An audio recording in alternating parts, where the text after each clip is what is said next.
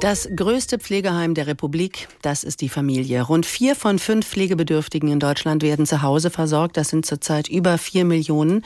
Oft übernehmen die Kinder oder andere enge Verwandte diesen Job und für viele ist es auch ganz selbstverständlich. Aber sie sagen auch, das ist eine knallharte Belastung, je nachdem, wie pflegebedürftig eben der Vater, die Mutter ist.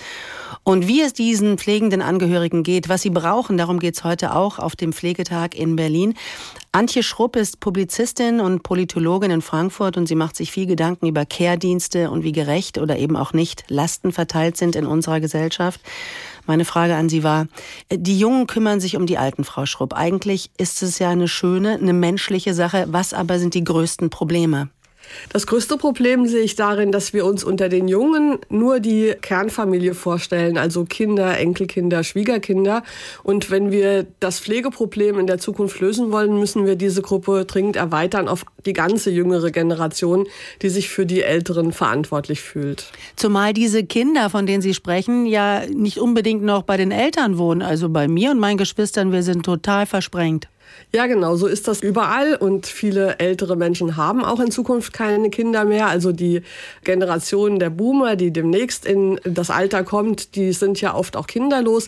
Das heißt, wir können nicht mehr von den Lebensverhältnissen des 20. Jahrhunderts auf die Zukunft schließen und wir müssen da flexibler werden. Schauen wir noch mal, wie die Zukunft weitergeht. Äh, Deutschland wird in den nächsten Jahren immer mehr zum Pflegeheim. Im Moment gibt es fünf Millionen ältere Menschen, die ständig auf Hilfe angewiesen sind. In den nächsten 30 Jahren, das sind so die Berechnungen, werden es fast zwei Millionen mehr sein. Hält das System diese zusätzliche Belastung überhaupt aus?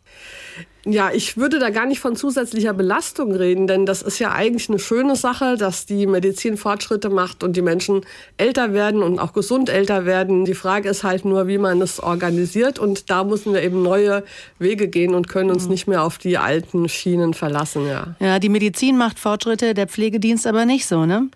Ja, genau. Wir haben bisher die Pflege auf zwei Säulen organisiert. Das ist einmal eben die Familie und auf der anderen Seite die professionellen Pflegekräfte, also ambulante Pflegedienste oder Pflegeheime. Und beide Ressourcen werden eben weniger werden. Ich habe noch eine Zahl. Fachleute sagen, in den nächsten Jahren müssen wir eigentlich fast 300.000 Plätze in Heimen schaffen. Das ist ja gar nicht zu schaffen. Was muss sich grundsätzlich da ändern? Die meisten Pflegefälle sind ja eine Mischung aus allen möglichen Quellen. Die meisten Leute wollen ja gar nicht unbedingt ins Pflegeheim. Es gibt einfach Ressourcen, die wir noch heben können an Unterstützung, zum Beispiel durch Nachbarschaftsprojekte, durch ehrenamtliche Initiativen. Freundinnen und Freunde können mehr einbezogen werden, überhaupt eine soziale Infrastruktur, die darauf ausgerichtet ist, dass Menschen Hilfe im Alltag brauchen. Pflegebedürftigkeit kann man sich ja nicht nur so vorstellen, dass man im Bett liegt und gar nichts mehr tun kann, sondern es ist ja ein fließender Übergang und die einen brauchen Unterstützung hier, die anderen dort. Und da müssen wir einfach viel kreativer und flexibler werden. Und vor allen Dingen muss sich die Gesellschaft insgesamt dafür verantwortlich fühlen und darf diese Verantwortung eben nicht auf die Kinder und Familie abschieben oder sagen, dann muss man halt mehr Geld und mehr Fachkräfte ins System pumpen. Mhm. Sie haben das Geld schon erwähnt. Es ist ja eigentlich jede Menge Geld im System unterwegs. Gerade mhm. erst hat die Ampel den Pflegebeitrag erhöht. Jetzt ist eine bezahlte Pflegezeit in der Diskussion nach dem Modell Elterngeld. Also da würde dann der Staat den pflegenden Angehörigen quasi das Gehalt überweisen. Ist zu wenig Geld wirklich das Problem bei uns? In den meisten Fällen eben nicht. Wir haben ja den Fachkräftemangel in der Pflege. Da sagen ja alle, die damit sich auskennen, dass der Grund nicht die schlechte Bezahlung ist, sondern dass es vor allen Dingen die Arbeitsumstände sind, die so viele Pflegekräfte aus dem Beruf raustreiben. Also dass sie aufgrund dieser engen Taktung und aufgrund der betriebswirtschaftlichen Herangehensweise an den Betrieb von Pflegeheimen eigentlich gar nicht mehr dazu kommen, ihren Beruf so auszuüben, wie sie das gerne möchten, nämlich dass sie wirklich was Gutes tun für die die alten Menschen mhm. und für die pflegebedürftigen Menschen. Und da muss man eben an den Arbeitsbedingungen was ändern und man kann eben nicht alle Probleme mit mehr Geld lösen. Ja, und so Lohnersatzleistungen sind ja immer problematisch, weil ungerecht, wer viel verdient genau. hat, der bekommt dann auch viel. Ne? Das ist genau wie beim Elterngeld auch schon sozial ungerecht. Übrigens sind auch die derzeitigen Abrechnungsmodalitäten mit den Pflegekassen sozial ungerecht, weil man muss ja eigentlich studiert haben, um da alles zu bekommen und zu beantragen, worauf man eigentlich einen Anspruch hat. Das können auch nicht alle und das frisst ganz viel Zeit, auch der pflegenden Angehörigen.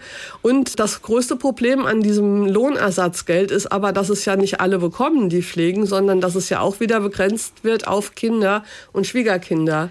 Das heißt, wenn die Nachbarin beruflich kürzer tritt, um jemanden zu versorgen, hat die diese Möglichkeit gar nicht. Also wenn wir schon Geld irgendwo reinpumpen, dann muss es dringend über diesen Fokus der Kerngemeinde hinaus auch ausbezahlt werden. Und Frau Schrupp, auch das ist Realität. Die Pflege des eigenen Vaters oder der Mutter oder auch der Schwiegereltern übernehmen häufig wir die Frauen, die Töchter, die Schwiegertöchter in 70 Prozent der Fälle. Was heißt das für die Frauen? Also bei den Töchtern und Schwiegertöchtern ist es sogar noch mehr so, weil dieses etwa eine Drittel Pflege, die von Männern übernommen wird, sind häufig die Ehepartner. Über die haben wir jetzt noch nicht gesprochen.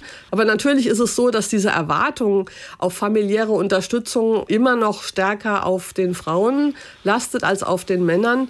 Selbst wenn das 50-50 verteilt wäre, wäre es eine ungerechte Situation. Und wenn man eine schlechte Situation gleichmäßig unter Frauen und Männern verteilt, wird sie dadurch ja nicht besser. Aber es ist schon richtig, derzeit bleibt es an den Frauen hängen.